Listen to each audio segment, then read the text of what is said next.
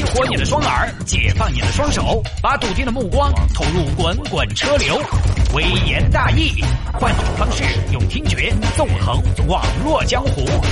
给我一个槽点，我可以吐槽整个地球仪。以下内容仅代表主持人个人观点，与本台立场无关。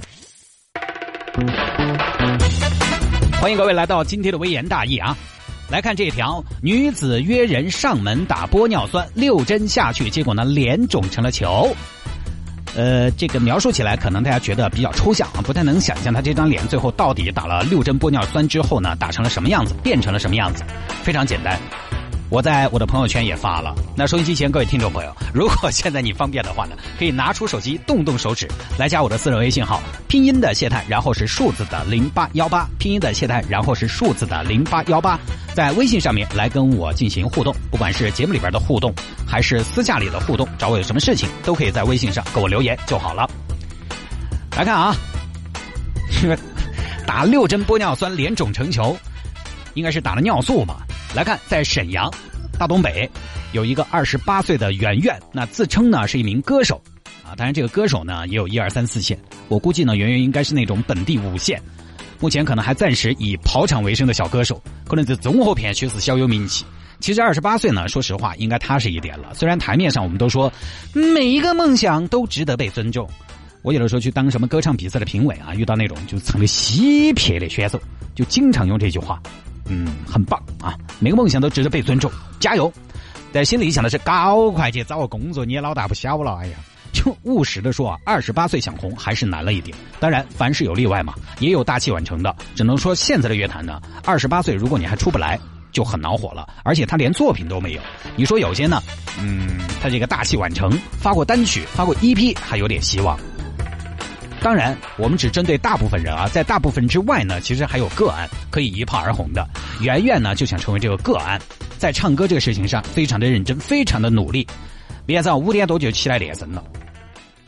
咪咪咪，叽叽叽。嗯，今天我要来挑战一首很高的歌，唱一首高音的作品。大山的子孙哟，爱太阳喽。太阳那个哎呦呦，山里的人漏点辣子了，这么早起来偷牛子？就总之很用功，夏练三伏，冬练三九，好吧？经过自己的一番努力，哎，终于还是没什么结果。哎，圆圆很诧异啊！哎，不是说的徐怀钰当年是晾衣服的时候在那唱歌遭发现了的吗？我天天在这儿晾衣服，晾了这么多年了，咋没遇到一个菠萝嘞？我那件羽绒服都洗成夹克了，羽绒都跑完了，还是没用。那么事业不成功，一个成年人，你不能得过且过，对吧？你要分析，为什么别人可以成功，而我不行？成功的人他们身上有什么样的共性，而我身上没有的，那我就一定要去补强。我离成功的那些人还有什么距离？远远想啊想。他觉得以我这个水平，唱功应该是没有任何问题了。我这个吐字嘛，比周杰伦清楚嘛，嗓子比杨坤清亮嘛，很好了，没问题，no problem 嘛。就可能就是在于这个脸不好看。圆圆呢是觉得现在是个看脸的时代啊，广场那好也不行，行，那我就去补强我的外形。于是呢就去找这个工作室打下巴。呃，我以前不太理解那个下巴有什么好整的。有很多女孩说我就整个下巴，那下巴有什么好整的？就那么一坨，它能怎么样嘛？对不对？它是一个白板嘛，有什么好整的？就是涂上点颜色吧。后来才知道，现在的审美趋势是什么呢？那个下巴啊，它要搓起，有个弯弯才好看。平的现在不不流行了，不好看了。哎，刚好我的下巴就是弯的，我脚也是弯的，我整个人都是弯的。所以为什么我一直喜欢穿高领的衣服呢？因为高领。格外的显下巴，而且高领呢里边不用穿衣服，就有一个打底衫，你不用配。穿那种圆领的或者说鸡心领的那种毛衣的话，里头就要穿衬衣，洗衬衣多麻烦的事情。所以高领很好的一个选择啊，高领显下巴。所以现在呢，很多朋友下巴短一点、平一点，都可以用这个假体植入垫起来，也可以打针。圆圆就选择了打针。是在一个工作室打的，打玻尿酸，因为这个玻尿酸呢，它就相当于填充嘛，打进去。因为人随着年纪的增大呢，玻尿酸应该是要流失的，玻尿酸打进去就相当于填充。整完之后觉得效果不错，哇，果然是亚洲三大邪术啊！我还是要继续巩固这份成果，我要继续整。而且呢，有时候你在某段时间特别关注什么事情，你就会发现什么呢？你会认识很多跟这件事情相关的人。自从尝到甜头之后，圆圆经常在朋友圈加各种群，看各种整容推送。那么这里面呢，自然就认识了一些业界人人士。有一次呢，也是在朋友圈发了一条整容的内容，就有朋友过来给他介绍了。哎，月月，我这儿有个妹妹，手艺还多好的，我就在她那儿修的脚趾儿。哦，这么厉害。那他出不出脚气呢？就福建老军医来了，反正朋友说不错。那既然是熟人介绍的，我们就试一试。好多事情都是通过熟人介绍，但有的时候熟人介绍是最不好整的。但是圆圆当时是信了啊，联系这个小姑娘私人微信号啊，拼音的谢探，然后是数字的零八幺八，加了好友了。呃，你好，请问你在做微整形吗？哎，对对对对，姐姐，你有需求吗？呃，我就是我就是有嘛。呃，我想做做做哈下巴下巴，呃，顺便丰个丰胸吗？没有不丰胸哈，说起来多不好意思的，我凶得很，我不丰胸，我丰个唇。呃，可以，没得问题啊，姐姐你放心。嗯，我以前但是都是人家工作时候做的，你这边是工作室还是个人呢？嗯，我是个人，我都是自己做的。我姐姐你放心嘛，我这儿做了一两年了，而且我有证儿，持证上岗，靠的是用户的口碑哈。哦，那多少钱呢？呃，你这个我建议你慢慢来，一次也不要整凶了。咋的呢？副作用大哇？哎，也不是副作用，主要是差别大了，怕你接受不了。我前几天有个客户啊，一次打了两百多针，取了纱布直接疯了。为什么？太像范冰冰了，受不了了，疯了，直接。哦，对对对对对，那一定要买卖了，对，慢慢来。你这样，先整个六针。呃，六针一共好多钱呢？都是朋友介绍的，姐姐，我就不赚你钱了，收你四千。你四千打六针玻尿酸，可不可能嘛？其实我也不知道可不可能。四千打六针玻尿酸算便宜还是算贵？我不知道啊。可以可以可以，那是我去你那儿还是你上门呢？哎，都可以。圆圆心想，打了针总有那么点见不得人的时候，既然人家可以上门服务，那我就上门打吧。先在微信上交了几百元的定金，约定十一月的二十七号晚上注射。到了二十七号晚上，这个所谓的整形师就上门了，先给圆圆抹了些点角。来，姐姐，我们还是先来消毒哈，那这个安全还是要摆在第一位。哦，对了，我先跟你说一下，打了针一周不能洗脸啊，一周不能大小便哈。晚上睡觉平起睡，千万不要用脸来撑起你的头部的重量。哦，好的好的，谢谢提醒。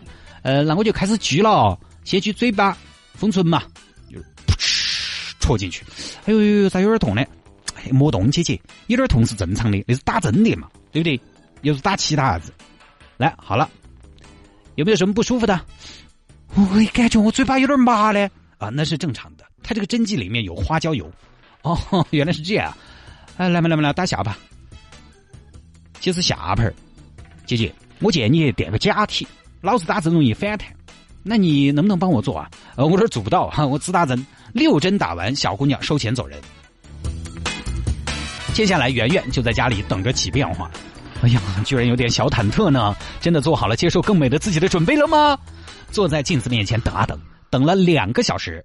变化来了，右边嘴角位置开始肿大了，并且不断的扩大，他有点担心啊，这就是 丰唇嘛，传说中的。但一想，你打针本来就有点肿，很正常，消了就好了。结果后来越来越严重，而且不是正常的肿胀，是像一个气球，就是到了要爆炸的这种边缘。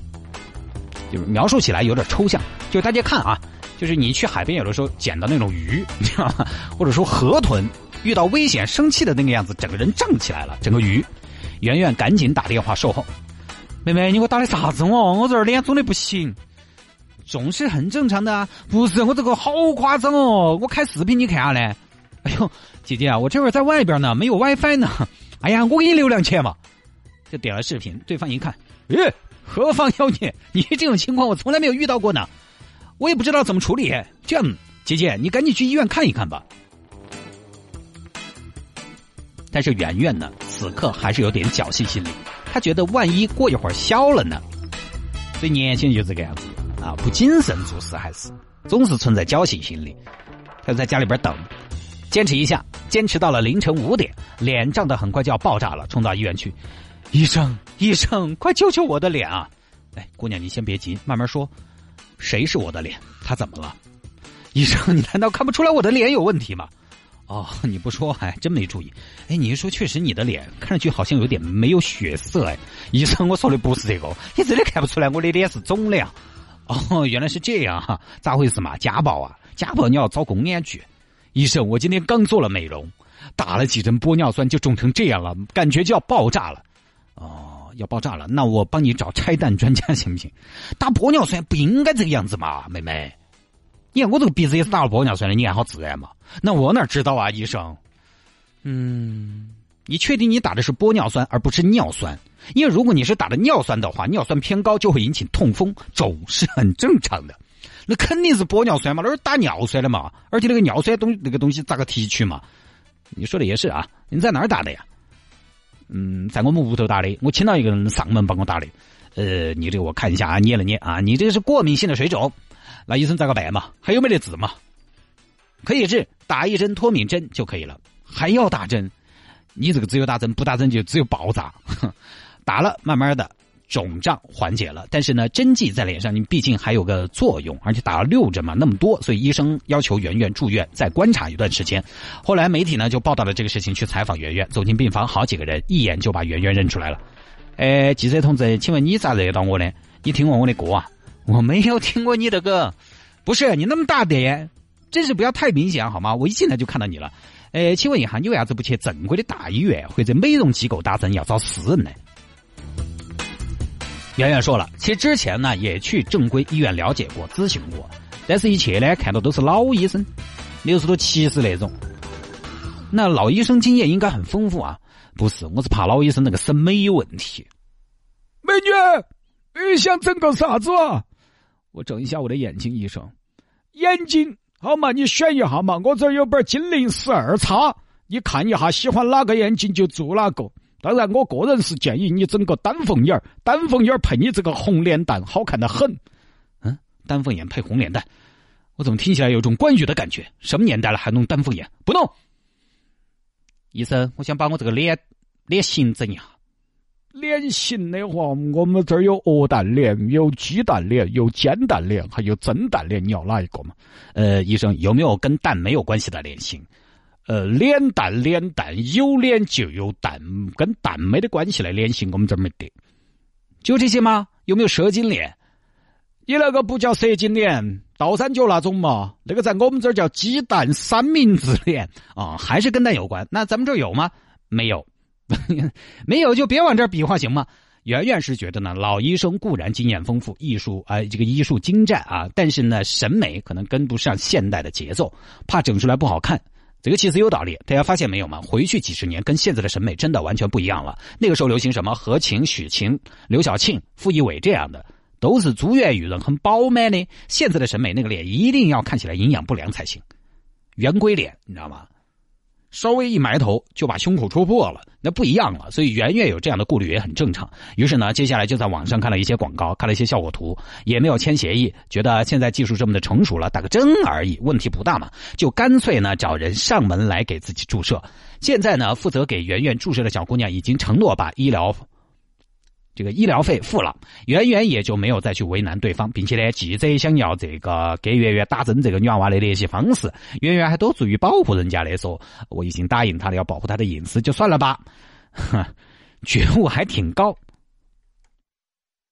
啊！当然，这个事情呢，主要还是给大家提个醒吧，就是毕竟是往自己身上打东西，还是要去正规的医院，或者说呢，医院你怕审美保守一点，呃，起码也是一要一个机构嘛。就像点外卖一样，点回家打针，胆子也是真大。不过回想起来，这个事情还好了。前段时间我分享了一个请人上门自宫的，那个才是前无古人后无来者。反正现在啊，整容这件事情呢，很稀松平常。我建议大家呃，这个平常心看待。现在还有很多朋友呢，觉得身体发肤受之父母，这个东西呢，我觉得就看自己的选择了。因为爱美之心呢，人皆有之，只要技术发达。呃，不会留下太大后遗症，找靠谱的专业的机构和医院来进行，我觉得没有大问题。呃，倒不是反对大家，但是呢，还是多花点钱找正规的，好吗？而且呢，就娱乐圈来说，现在整容成风，这个确实。但是我告诉大家，歌坛终归还是要拿作品说话。都说现在是个看脸的年代，恰恰歌坛不是。歌坛那些长得特别好看、整的特别好看的，反倒越整越混不走。你看，有哪个歌手是因为整容走红的？这是一个讲究个性的年代，个性的你拿个性的作品抓住喜欢你个性的那一部分的有个性的受众。中国那么大的市场，那么大的蛋糕，你只要捏一小块下来，都够你吃了。本来长得不算好看，但是也有特色，结果争来争去呢，大家千人一面，谁记得住你啊？辨识度才是混歌坛最宝贵的东西，很多行业都是如此。好吧，这一条呢就跟大家分享到这儿。节目之外，想要跟谢探进行交流和互动，在微信上面搜索谢探的私人微信号，拼音的谢探，然后是数字的零八幺八，加为好友来留言就可以了。